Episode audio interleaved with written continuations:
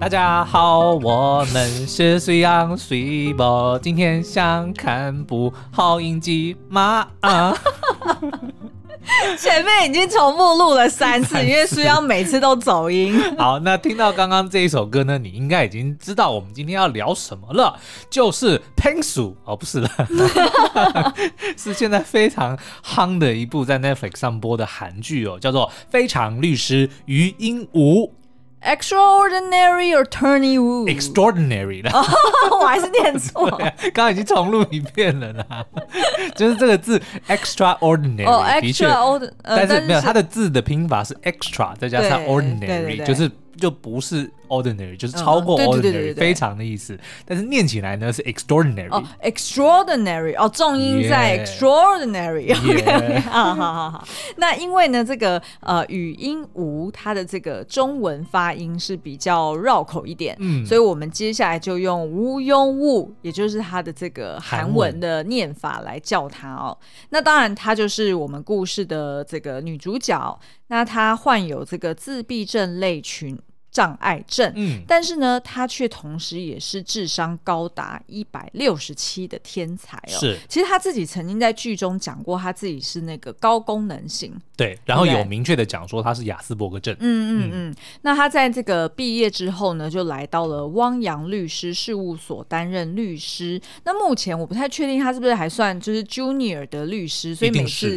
呃上到这个法庭呢，都还是要有他那个有如呃。就是父亲般慈爱的这个老板 来带着他去呃，在场上去。攻防啊、哦，对，那呃，这个故事呢，就环绕在他在呃每一到两集会聚焦一个案件，嗯、然后呃，就是我们就可以看到说，哎，他怎么在这个案件当中展现他的天才啊、嗯哦？但是同时之间呢，他也学着怎么走入人群，然后并且为这些委托人呢伸张正义的案件哦。嗯，那这部影集呢，其实呃，我印象中刚开播的时候。其实，在台湾的 Netflix 社团就有蛮多人在欧露哦，就不断的在推荐了。对，可是他一开始其实呃，他在韩国的收视率并没有很高。对，是到后来呢，才爆冲到九点六趴。那九点六趴，相信有在追韩剧的人应该就知道，这已经算是非常高了。没错，而且他一开始是不到一趴，嗯，好像是零点九趴，是吗？后来是涨了十倍到九点六趴。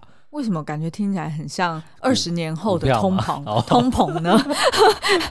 最近都在研究这个 投资理财，对对对，财经，然后就觉得天哪，二十年之后的我们有一点担心。对，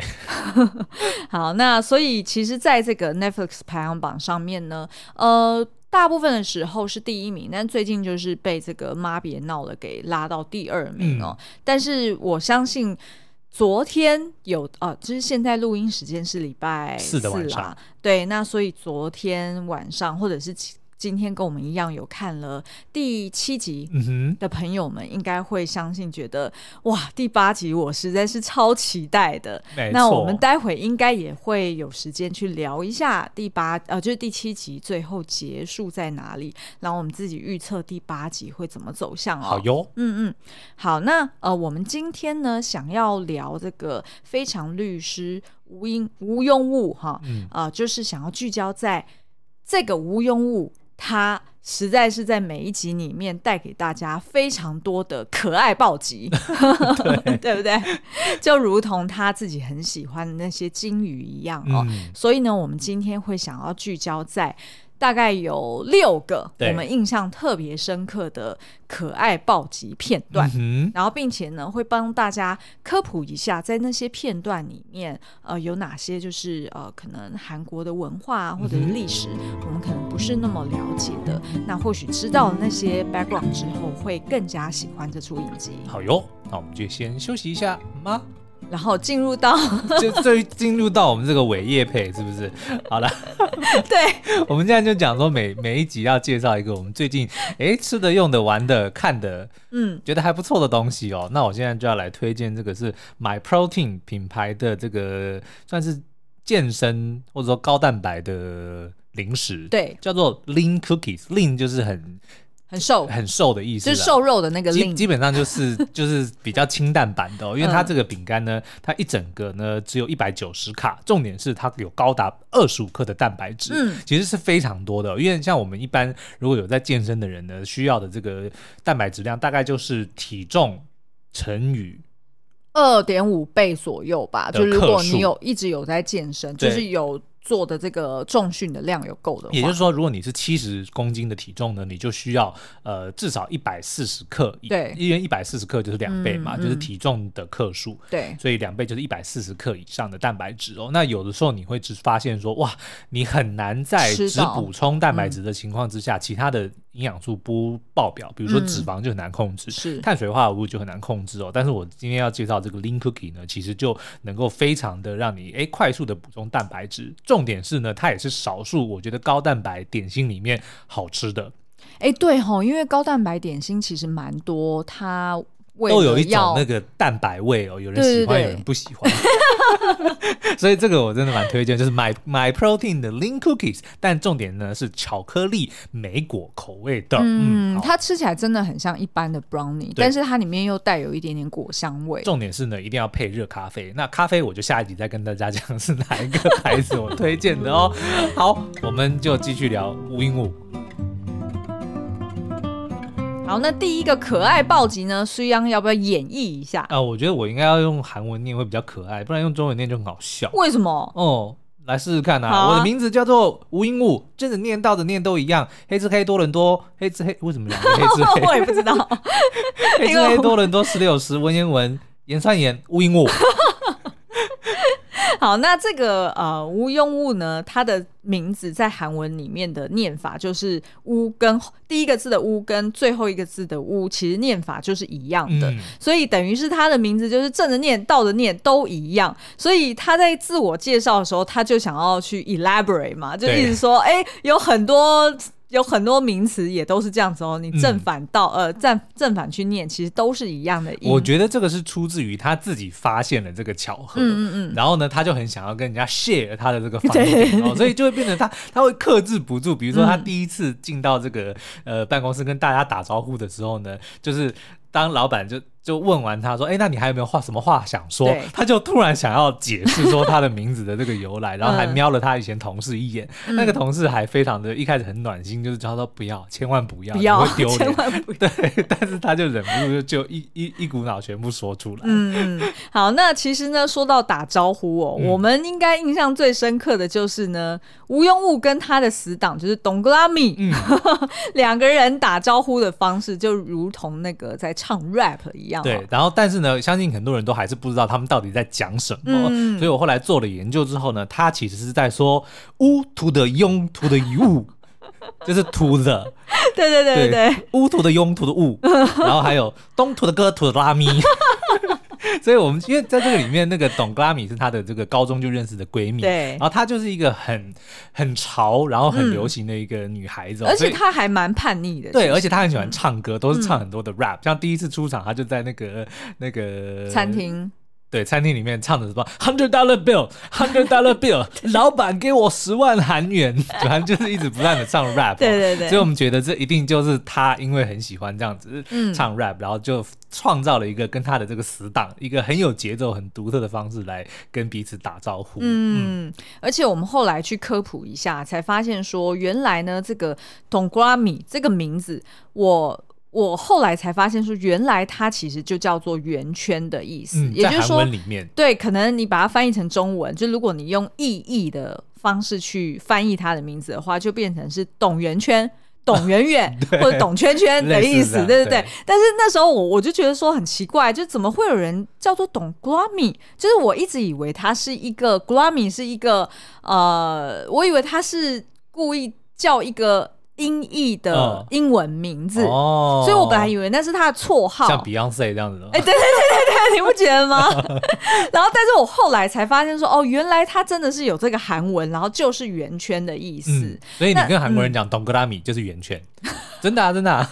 哦，就是含那个董呃那个字，对，董格拉米就是圆圈。哦，但是在剧里面他是姓董。叫做格拉米。嗯嗯，对对，因为我记得他们家就是他有呃，就是编剧有帮他们家的人做设定嘛，嗯、就是他们家的，就是他的爸爸哦、呃，跟大伯，然后二叔，其实都是叫一些就是很懂同一、懂同二，对对对，就是懂得又、董同用、董同董同三。这是非常偷懒的名字，然后所以我们后来才就是理解到说，哦，原来这个叫做圆圈的意思，然后才想到说，哦，他爸爸就是承袭了爷爷的这个坏习惯，就是随便帮孩子们取个名字。可是呢，这个董格拉米并不是随便取的，哦，嗯、因为呢，我们后来才发现说，有研究显示，自闭症患者呢，他们其实很不喜欢有棱有角的形状，嗯、他们呢会觉得圆圈因为很平混平滑的这个、嗯、这个线。线条会让他们觉得很安心，然后没有压力，所以呢，自闭患症患者都比较偏好圆圈的这个形状，甚至他们在开心的时候还会转圈圈。哦，所以呢，这个鹦鹉鹦鹉喜欢圆圈。哦，她可能是有她的所以才让这样子，对，才让她的闺蜜叫做董格拉米圆圈的意思，好像也合理哈，嗯、不然就觉得说为什么要帮她设定一个这么奇怪的名字？对，没错，嗯，但是那这样想起来，应该会觉得说，哎，那无用物应该是特别喜欢旋转门才对啊。他喜欢自己转，他不喜欢会转的东西。好好，那就带到了第二个可爱暴击哦，嗯、也就是呢，卡卡的律师。对，这个律师居然连过个旋转门都不会过。嗯，那这个旋转门是什么呢？就是大家应该常常在，譬如说要去银行啊，对，还是要去什么，就是那种比较公司，对，比较就是高的那种，就是大厅。嗯、它通常呢，为了要挡冷气不会流出去，然后呃，要么就是那种会有。高气压的那种门，就是会喷气的门。嗯、对，要不然呢，就是使用这种旋转门，是因为等于它就可以把这个气流留在里面嘛。嗯、那而且其实我觉得这旋转门是不是在，是不是在风水上面其实有也是有好处？我不知道，再问你啊，你才是风水师。对对对，因为我自己这样联想 啊，我不晓得是不是真的啦。但是我就觉得说，哎，好像通常风水都会说，哎，你要有一个屏风，嗯、或者是要有一个转环，对，而不会让这个气直冲到。后门或者是财气外漏，哎，欸、对，嗯、那就代表你的气就是直接从大门啊，就直接三门通，可能通到你的后阳台，那你就留不住这个财气了。所以呢，也有这个可能，就是会不会这个旋转门其实哎、欸、也是帮助你这个财气可以留在你这个空间啦。这这掰了位，我自己联想的，对对对。那所以呢，其实这个旋转门哦、就会是让这个用物呢觉得哎、欸、特别的可怕。对，因为自闭症患者他可能在比如说身体的协调度啊，或者他。动作上面啊，可能没有那么的流畅，对，没有那么的敏锐，所以他在就是要过这个非常具有动感，然后很有节奏的旋转门的时候呢，哎，他不太知道说我到底什么时候要跳进去，到底什么时候又要撤出来。哎是，老实说，我自己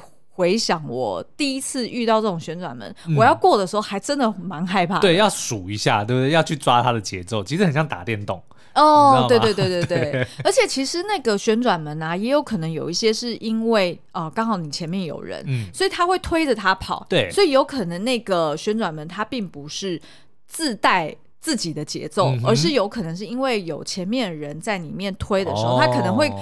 推得更快，那可能后面人就一不小心就被夹到了。所以呢，我觉得这如果有就是听众朋友们要带着宠物，嗯，过旋转门的时候，绝对要把他们抱在手上，哦、是是是我觉得太危险了。对，哈，好，那所以呢，这个无无用物呢，他第一次来到他们公司的大门口，就发现说，哎呀，糟糕，怎么刚好左右两边的门是被挡住的，嗯、好像在打扫啊，嗯、所以他就一定得要靠着这个旋转门走进去。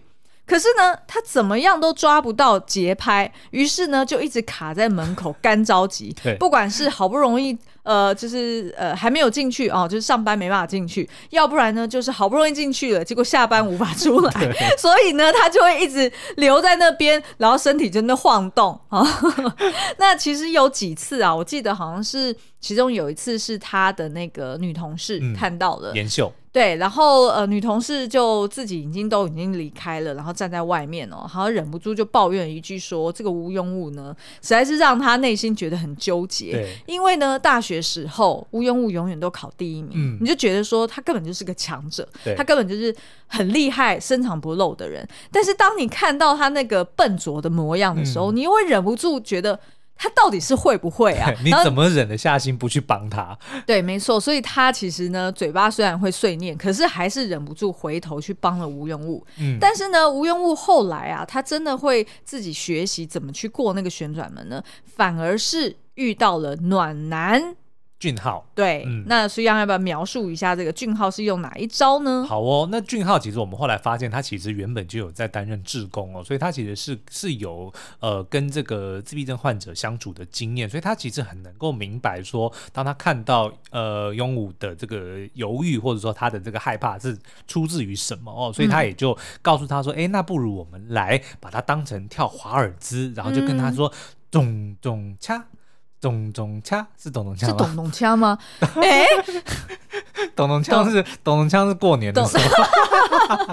那是咚咚锵。OK，反正我还真不知道。教他用一个这个节拍，就是数拍子一二三的方式呢，然后呢就很温柔的、很浪漫的，就是陪着他，有如跳华尔兹一样，慢慢的就进入了这个旋转门，然后就成功的逃脱。嗯，那但是后来呢，的确他也就是当这个俊浩不在之后呢，他。还是偶尔会遇到问题，但是他就是想到俊浩的时候，他就说：“哦，那我就来学华尔兹，然后就开始一二三，然后哎，然后就很很可爱的就跳进去。”但我跟你说，要是他如果真的遇到像我那讲的那种旋转门，嗯、是真的前面有人推他才转的，对，就是不是一直都转同样速率的话，uh huh, uh huh. 那他也一定过不去啊。呃，没有那个时候就反而比较安全啊，因为他通常因为他。等太久了，人都已经走光光了，所以如果那个门是不会动的，他、哦、就自己推就好了。哦，也是也是。哎、欸，不过说到华尔兹，其实我们自己曾经有一次在加拿大的街头，对，然后就是跟你还记得那一天吗？哦、有有有，就是我们跟着那个随着音乐起舞，对，然后我们两个人超级笨拙的，都不知道自己在干嘛。其实老实说，我们也没好到哪里去。好，那我们接下来来看看呢，第三，哎，这是第三个了吗？嗯，对，第三个可爱暴击，对，就是大家印象很深刻，而且是在呃，应该是影集一开始就大量出现的，也就是金鱼的动画哦。嗯，嗯，那我们知道啊，就是吴庸武呢，他就是对于呃金鱼是特别的喜欢，对，然后他甚至有一种。执着着迷感哦，就如同他很喜欢背法律条文，其实是一样的。那我们知道呢，就是雅斯伯格症患者呢，他们可能对于特定的事物是有强烈的兴趣，嗯、就如同我们之前也有，哎、欸，我们介绍的那个影集叫什么？呃，那个实境秀，那个叫做《光谱上发现爱》啊、呃，对对对对对。嗯、那那个在里面，我们也会看到，他们其实是对于呃不特定的一些呃东西，其实是。特别有钻研，对。举例来说，有的特别喜欢动画，对，哦，有的特别喜欢某一种动物。cosplay，嗯，哦，然后某一种动物等等的、哦，那所以吴庸武呢，就是对于这个金鱼特别的热爱，所以他要么就是因为金鱼会呃刺激他，让他联想到一些。就是法律上面的解法，嗯、哼要不然呢，就是他逮到机会，他就要滔滔不绝的一直分享他热爱的金鱼冷知识。嗯，就他举例都喜欢举金鱼的例子。对对对对对。那所以当他呃就是上班的头一天，他爸爸就有特别交代他说，千万不能讲金鱼。嗯、但他还会说，那如果非要提到金鱼 的时候怎么办呢？但是所有的人都会说，你还是不能讲。唯一只有我们的俊浩会说。如果非得提到，那就提吧。哦，就心花怒放。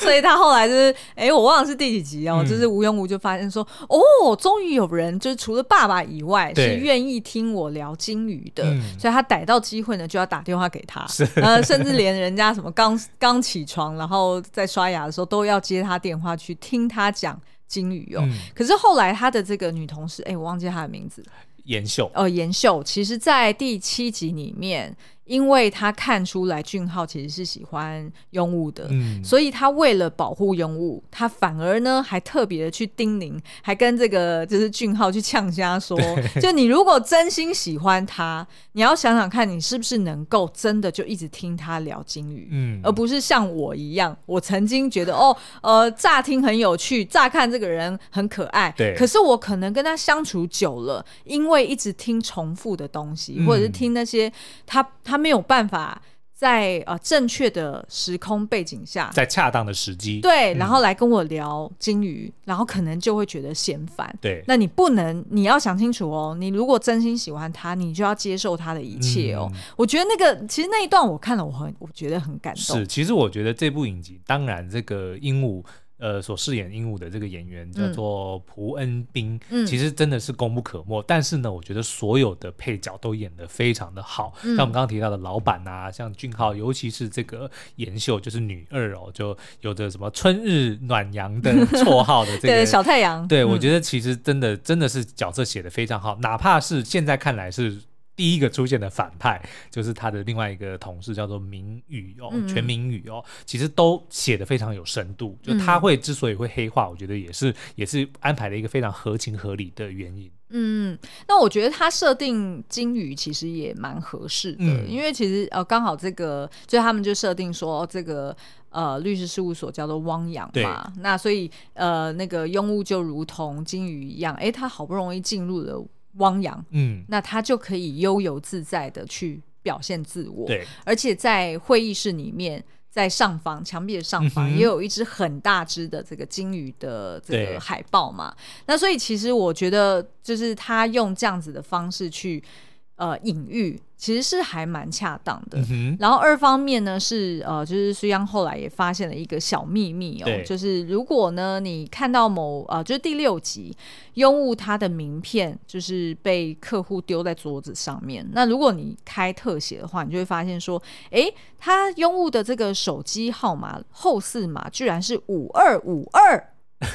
那个叫什么？我二我二 什么？嗯、呃，什么？呃，五二五二打五二五二是吗？什么二什么打的没？二八八二五二五二，对对对，二八八二五二五二，对对对，并不是在夜配披萨哦，而是呢在。暗喻一只被称作五十二赫兹的鲸鱼，大家应该都有看过那部魏德圣导演的这个作品，嗯、就是五十二赫兹我爱你哦。那它这个片名的由来呢，就是其实呃科学家们有发现说，其实有一只我我忘记是一只还是一种哦鲸鱼呢，他们会发出的这个音频呢，就是五十二赫兹。但这个五十二赫兹呢，是只有它能够接受得到，就是其他的鲸鱼是听不到它讲话的。哦嗯、所以呢，它也被称作是最孤独的鲸鱼哦。哦所以呢，我觉得剧组。安排了这个鹦鹉，它的这个手机号码是五二五二，其实就是在说他就是那一只没有人能够理解的鲸鱼哦，因为他自己状态的问题，他会认为说哦，没有人能够理解我，他也没有人能够跟能够跟他沟通，他就就像是一只孤独的鲸鱼一样。嗯、然后其实鲸鱼呢，也在这个影集里面，我们看到有非常多其他的暗喻哦，比如说呃，这个鹦鹉曾经在有一集帮呃一个脱北者的母亲。辩护的时候呢，就看到这个脱北者是如何，这个妈妈是如何的保护呃自己的孩子，嗯嗯然后就是。撇除万难也想要跟孩子在一起，他就想起了自己从小就没有妈妈，嗯，所以呢，他就会说，如果我是金鱼的话，那妈妈是不是就不会抛弃我了？嗯、因为金鱼呢是非常的呃注重跟家人之间的关系，甚至呢有一说说这个以前的人在捕鲸鱼的时候呢，因为大鲸鱼很难很难抓，对，所以他们会先从小鲸鱼下手，嗯、因为他们知道攻击小鲸鱼，当鲸鱼小鲸鱼在痛在船边翻滚的时候，嗯、妈妈会靠过来，妈妈会想要保护，哦、会绝对不会丢下。小孩，所以他们就可以趁机就猎杀母母鲸鱼哦。嗯，那这个当然是一个很残忍的事实。可是呢，这也说明了说，其实鹦鹉是非鹦鹉是非常的向往自己能够有一个像金鱼一样的妈妈。嗯，然后说自己如果是金鱼，也许就不会被妈妈抛弃。而且呢，我们看到第七集应该就知道他的妈妈是谁了。好，我们待会再来聊。那所以呢，第四个可爱暴击。就是当鹦鹉出来学 penguin 是吗？Pensu 啊，对对 Pensu 啊，但是我是说是 penguin 哦，Pensu 的 penguin 来唱这个，就是现场还直接唱歌 rap 的那一段，就是我们刚刚前面的那个片头那一段，而且好洗脑哦！我大概在呃，就是从第三集看了之后，我满脑子都是那首歌，然后后来呢，就好不容易忘记了，只要苏央一下前奏。噔噔噔噔！我们今天就要洗脑所有的观众，你们全部听完之后，这整个周末满脑子都是噔噔噔噔噔噔噔。好啦，那这个呢是出现在第三集哦。那时候呢，庸务的这个新的客户呢，是一个被指控徒手打死他哥哥的一个自闭症患者，叫做严勋。嗯，那呃，就是这个律师事务所要帮严勋去辩护嘛。那我们那时候就是呃看到说，哎，庸务呃，可能是因为他老板觉得说，哎，他也是一个自闭症患者，所以觉得说他会更了解自闭症的一些状态，嗯，所以就呃请他来为呃就是来主要负责这个案子哦。那到后来的时候呢，就是大家就会发现这个呃的确大家都很难去跟。呃，严勋去沟通，对，因为他算是重度的自闭症患者，嗯、所以他可能是也很怕外界的刺激，他戴着墨镜啊，戴着耳机呀、然后呃，他在跟别人沟通的时候，他可能是选择性，或者是他没有办法真正的完全理解，嗯，就是对方讲的一长串的东西，对，所以他可能很多时候他就会重复一些字句，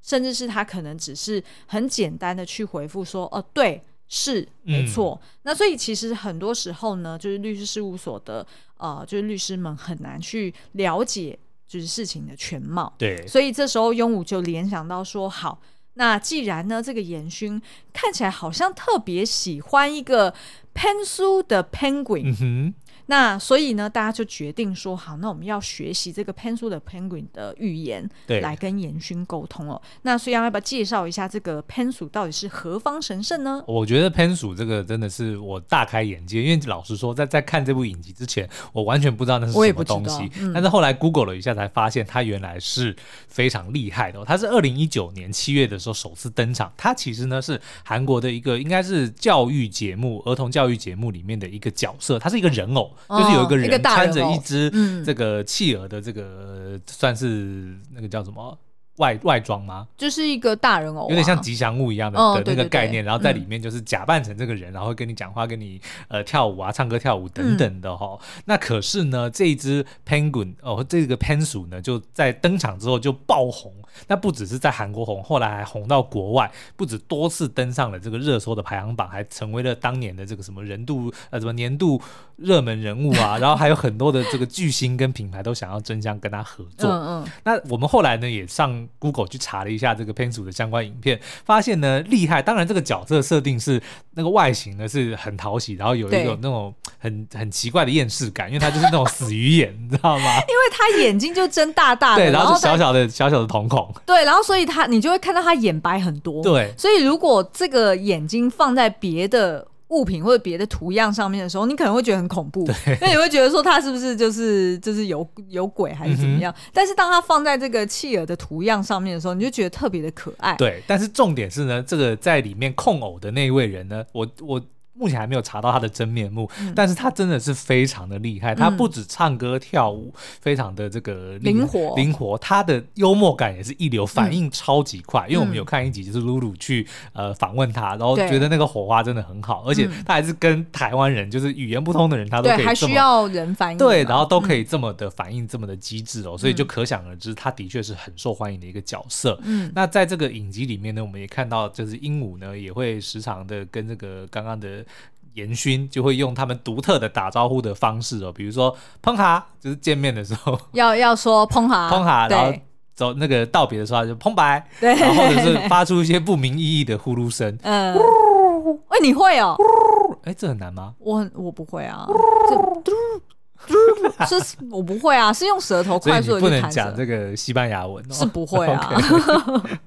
好，所以就就整个就就很可爱。可是我觉得呢，其实呃这一集让我印象比较深刻的，其实反而是呃有点怎么讲？因为一开始。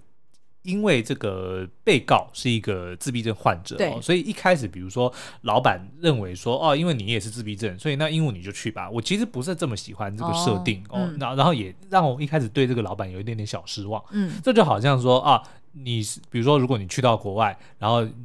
人家看你是中是华裔，所以他就找一个华裔的适应生来、嗯、来来服务你、嗯，你会觉得好像有一点点被是 被针对，是一种歧视，被针对了，被针对，被对。可是后来你转念一想，好像如果你是在一个人生地不熟的地方，似乎好像也不错。我如果看到一个熟面孔、嗯，我好像的确会比较放心。嗯、所以也许他也是这样想说啊，那严勋可能看到一个跟自己有点类似状况的人，嗯、他可能也会比较放下戒心啊。嗯、所以我觉得这个其实是有点像是挑战观众的的视角，对来说，你怎么去思考这件事情？嗯、到底派一个跟你有类似状况的人跟你互动，嗯、到底是？好还是不好？嗯，对，我觉得这个还蛮蛮不错的一个一个观点，而且重点是在后来上了法庭之后，那个检察官很可恶，他就为了要赢这个官司，嗯、他还会刻意的说：“哦，你的这个病人有精神耗弱，因为他有是源自于自闭症，嗯、那你这个律师也有自闭症，那我能够说他是精神耗弱吗？他也是精神耗弱，嗯、就会刻意做这样子很恶意的连接。嗯、我觉得当然是为了戏剧效果，但是我觉得他有达到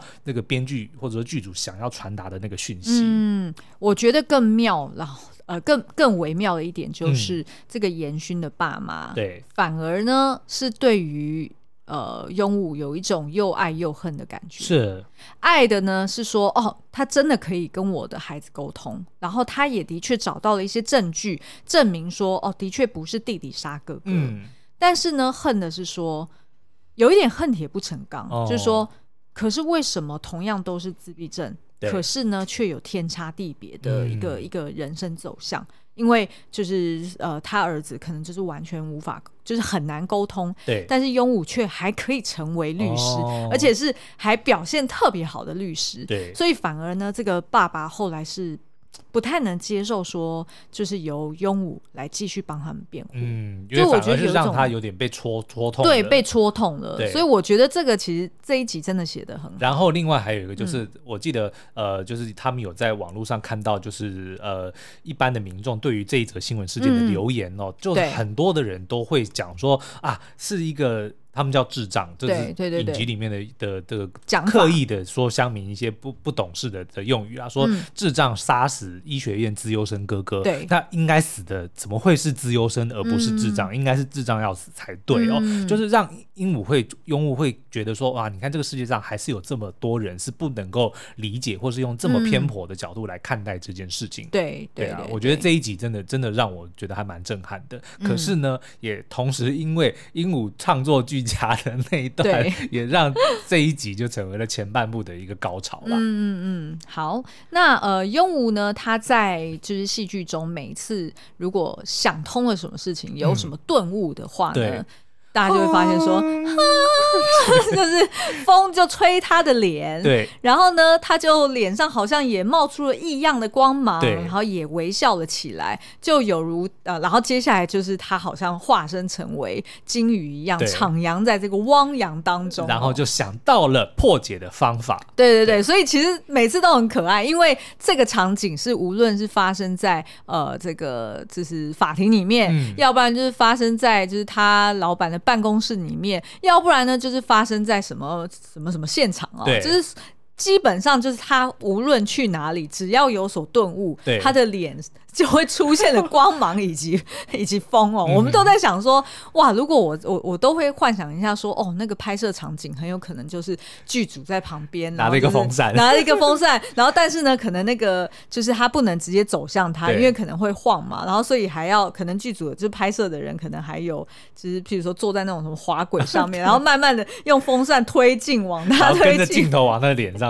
过去，对对对，然后就会觉得很好笑，嗯、所以我觉得每次出现这个片段的时候，都会觉得特别的可爱。是，嗯嗯。可是我觉得这个安排哦，某方面你当然会觉得说，哦、啊，这个是所谓的主角光环嘛，因为它是律政的影集哦，所以呢，重点当然还是官司。那如果是官司，当然就是要有攻防，然后要找到切口，找到这个破口嘛。嗯，对，所以都会觉得说啊，这个案件陷入焦灼，那就只有主角能够化解嘛。像我们另外看的之前什么正义的算法，或者是类似的影集，都是主角靠着自己本身的光环，然后能够就是打打赢官司。可是我觉得这个影这个安排放在这一部影集里面，其实有一个特别的这个用意在里面哦。因为呢，身为自闭症患者，其实鹦鹉最大的挑战就是身边的人都会用异样的眼光来看他。认为他是一个很奇怪的人，甚至还会有误解哦。像比如说他的那个同事，我们刚刚提到提到的全民宇，就认为说你身为自闭症，你凭什么能够进到这个精英的这个律师事务所？然后所有的人都对你这么好，你一定是靠关系，嗯、对不对？你这个根本就是不公平的。嗯，那可是呢，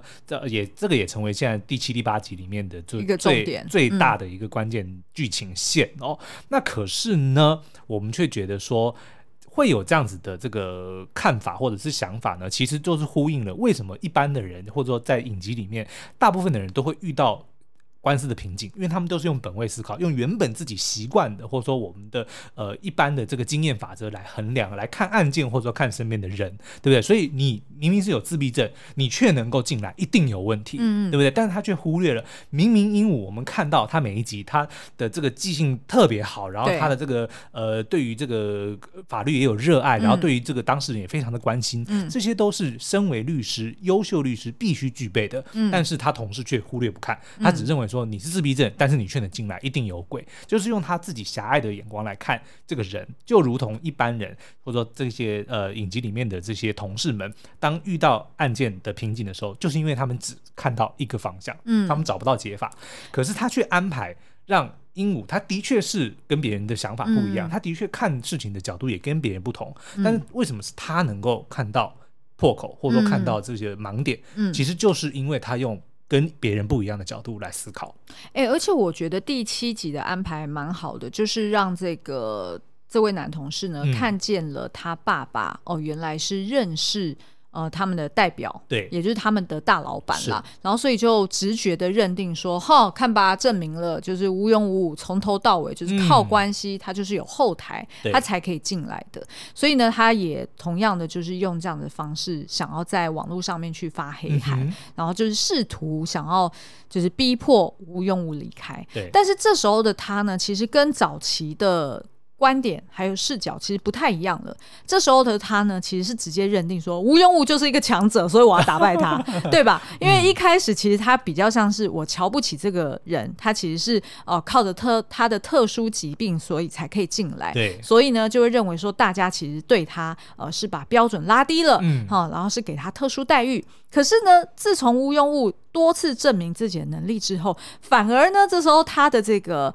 心态是变得哦，全民语嘛，嗯、他的心态反而是变成说，他就是一个强者啊，所以他就是那叫什么，就是嗲嗲讲三挖工啊，得了便宜还卖乖，对，对对，所以呢，我更要把他拉下来，否则日后会成为我一个心头大患。嗯、所以无论如何，他都想着要去算计。别人啊、呃，对他的这个对，所以他其实他的思维是改变了，但是他的观念没改，嗯、他还是以本位主义出发嘛，一切都是以我为出发点嘛。嗯、你对我造成威胁，你就是有问题。嗯、我不管你是不是实力好，就算你是真的有实力，我也我也要想办法把你拉下来。是的，对不对？所以我觉得他就是用一个他自己本身的这个角度来看这件事情。哎，所以说到这里哦，其实我还蛮喜欢那个 Disney Plus 的那个正义的算法，嗯，他的。它的片名剧名真的取得很好，因为我们也是同时这两部律政剧在追嘛，嗯、然后正义的算法好像已经完结了，呃，对，今天晚上完结，最后两集。嗯、那其实我们看到现在呢，我们觉得，哎，律政剧好像的确在里面就是有要有很多的计算，嗯哼，那的确正义你要怎么去算它，或者是你要怎么看正义这件事情，对，它的确你从不同的角度。都可以去说得通的，嗯、因为你不管是一件呃争议的案件，从呃检察官或者从这个对照律师，基本上两两方都有他的道理。对，那他其实，在法庭上面攻防就是我各说各话，然后我各自提证据，那看你法官或者看你陪审团你怎么判，嗯、那怎么去计较，或者是怎么去、呃、找到一个平衡点，对，拉锯这其中的这个利益得失哦。所以我就觉得，喂，其实是。会不会这个全民语啊，他会有这样子的一种，嗯、就是会去计较个人利益。其实有可能就是因为这整个体制，可能体制，然后以及在他身为律师，他其实天性或者是耳濡目染的都是算计，对对，他本来就需要算计，嗯、他本来就需要去拉人家的语病，或者是抓人家的一个就是背景。背景的。的的的历史发展。的确是啊，因为你看他有去刁那个妍秀，在第七集的结尾嘛，嗯、然后他就刁说你是部长的女儿，嗯，对不对？所以你是部长法官的女儿，对，对，所以你可以不 care，对，他他也直接就把人家贴标签说你不计较，不是因为你心地善良，嗯、而是因为你可以不需要计较，因为你有是是是是是，他其实也是直接就贴了标签上去啊。然后他这样讲好像也没错哦，对，对吧？但是我觉得这就你就忽略，像比如说，如果今天我是全民宇，我有一个。吴英武这么这么优秀、这么，这么特别的一个一个一个律师同事的话，我一定会善加利用他。因为什么？因为他不会去跟我计较有的没的，嗯，对不对？但是我可以好好的利用他来帮我衬托，对不对？对，他有他在，我就可以打赢官司，嗯，对不对？我觉得其实应该是你不是要想办法把他弄走，哎，对啊，因为你们是同一个团队的，而且说实在，过去这么多案子也都证明了，如果没有庸物。你是赢不了的，嗯，对不对？庸物就是有这么强的能力，他就是有这么强的记忆力，嗯、你没有他，你还真赢不了。所以你真的要把他弄走吗？你确定没有他你会更好吗？嗯、我不这么，我不这么认为。就等于是说他，他他呃，他的确善于心计，对，他善于算计。可是呢，他的算计是算计眼前，对，他看到表面东西，却、嗯、没有想到说，哦，长远来说，其实是汪洋事务所越好。然后呃，整个团队大家越有向心力，我们的胜率会越高。对啊，对，或甚至是他也没有想到说，哎，拥有这个人肉记忆机，呃，人肉什么人肉 人肉电脑，哎，你自己是可以不用背到那么细，啊、或者读到那么细的耶。对啊，而且你还真的可以从他身上学到一些东西，像里面提过很多鹦鹉的切点，其实是就是真的打破大家的想法，对啊，大家都在想刑法，不对啊，你要从民法的角度去想，这个其实真的就是训练他成为一个优秀律师的一个很好的镜子，但他却选择不要，对不对？嗯，好哦，那我们还有要继续聊最后一个可爱暴击吗？我觉得稍微提一下，因为这一集真的太可爱，就是一个呃这一集第七、第八集呢，就是在讲一个虚构的这个村庄。哦，一个叫做呃昭德洞，嗯，那先讲一下呢，这个洞呢其实是呃韩国的一个行政区域的一个称呼哦，嗯、就跟我们的区有点像，比如说中和区、嗯、永和区的一个概念哦，嗯、所以他们就什么什么洞，什么什么洞哦。对，那这个昭德洞是一个虚构的城市哦，那但是呢，那边就有一个即将要新建的主要干道被规划要直接从他们的村庄穿过去，嗯，那当然就引起了当地的居民的不满嘛，所以他们就去找了这个汪洋事务所，希望说能够提起这个行行政诉讼，希望能够改变他的这个行进路线哦。对，那但是一般呢，根据以往的经验，这类型的案子非常难胜诉，嗯、你几乎是打不赢的。所以汪洋事务所本来想要放弃，那但是那个里长呢非常坚持说，你来我们这边看看，你就知道为什么我们这么在意这个村庄，我们为什么这么在意的这个昭德洞哦，就是因为里面的这个居民非常的可爱，然后就一一的介绍说，然后我们这边很多名人哦，比如说我们有这个。中和的金城武就是小弟在下，没有啦，他就是说招得动的什么什么的人，金章勋，对，比如说招。招德洞的金章勋，招德洞的孙兴茂、德雷莎修女、李建熙、张东健等等哦，就说我们这里真的是地灵人杰哦，所以你怎么能够忍心让这么好的这个村庄就被这条路给破坏了呢？嗯，好，那其实我觉得他用的就是这个。村哎、欸，是村长吗？还是里长？里长，我觉得这里长真的很聪明，对，因为他自己知道说他们的村民人数就是少，嗯。然后他们这件事情可能胜率也不高，所以他得要用情感去做 approach。所以呢，他就死拉活拉的，就是把一群人全部都拉到了他们的村庄里面哦。然后我印象很深刻，就是连这个老板呢，还坐在椅子上面，都被他直接拖着，在走，我们走，在会议椅上面是可以可以滑的嘛，然后就被整个拖动这样子，然后就去到这个村庄哦。那就如同刚刚苏央讲的，就是把这个。每一个人呢，哎，给给很具体的形象化，嗯，然后每一个人都有很清楚的人设，对，然后呢，还有一棵哇遥望远方的大树，嗯、而且还是历史悠久的大树哦，然后并且带着大家在这个小山坡上面呢，去享受这个美景加音乐，哎，对对对对对，所以我觉得他真的很聪明，对，就让这个汪洋事务所的律师们呢，也爱上了这个这招德洞哦，嗯、所以当然就是倾注全部的心力要帮他们守住家园哦，对，那可是这一段我觉得最可爱的地方就是里长这个设定，他是一个很热心的长辈，嗯，但是呢，他常常会语塞，他会突然想不起来要自己要讲什么。其实我觉得跟我很像，然后他就会 cue 旁边的人啊，那个那个那个那个怎么讲？那个那个那个怎么讲？所以后来当他回到这个村庄，他就介绍说，哦，我们每每个人都有一个这个绰号啊的时候呢，他说我我也是有绰号啊。嗯然后他正正要讲的时候呢，那个用物就说你应该是那个招得动的，怎么讲？那一段真的超可爱的。而且庸武很在意他接话的时候有没有接对，对因为他很想要，就是他很想要答对。我觉得那应该也是强迫症发作，就是他他看到里长很困惑的时候，他就很想要帮忙，因为他认为他知道答案。对比如说像有一集就一开始前面他就讲说我们要去那个打打官司，呃，那个怎么讲？打官司不对不对，那个那个那个的，然后他就讲说诉讼，对，你要诉讼，然后讲对，然后那个鹦鹉还耶 Yeah 就被他讲对了，那真的是很可爱啊。好，以上就是我们哎，分享的。我们要不要科普一？下？就是大家如果是只有听我们节目的话，我们就是科普一下那几位人，就告诉你他们是谁。可是我觉得如果没有放照片的话，大家应该比较难联想到吧？哦就是 maybe 德雷莎修女大家知道，对，但是呢，哦，然后再来张东健，嗯，大家知道哦，是知名的呃男演员兼歌手。对。还有讲到那个里长，嗯他说他是招得动的李健熙。李健熙是谁呢？他是三星集团第二任的会长，非常有钱，哦就是在说，因为他他本身就很有、很有钱的意思啦，对啊。嗯然后还有就是那个孙兴茂是这个韩国非常有名的足球员哦，嗯然后以及最后拉小提琴的那个叫做 Eugene Park，嗯他其实是韩国的天 Eugene 对 对，韩国的天才小提琴演奏家，嗯三岁开始拉琴哦，四岁被称为神童，八岁就考上了茱莉亚音乐学院。哦嗯，所以当你知道这些人是谁了之后，就会更能够明白招得动的地灵人杰啦也。还好啦也。还好，好哦。所以以上呢，就是我们在这个乌阴雾前半部的一个六大可爱点的解析。嗯但是呢，相信看过影集的你也知道，这部影集哪里只有这六点可爱，它真的是全部都可爱，从头可爱到尾哦。所以我们呢，也在这边就是。给大家，就你如果想要听我们聊更多的角色，或者说诶某一集里面的故事的话，也欢迎到 Apple Podcast 底下五星留言告诉我们哦。好哦，今天的节目就到这边，下次再见，拜拜拜拜。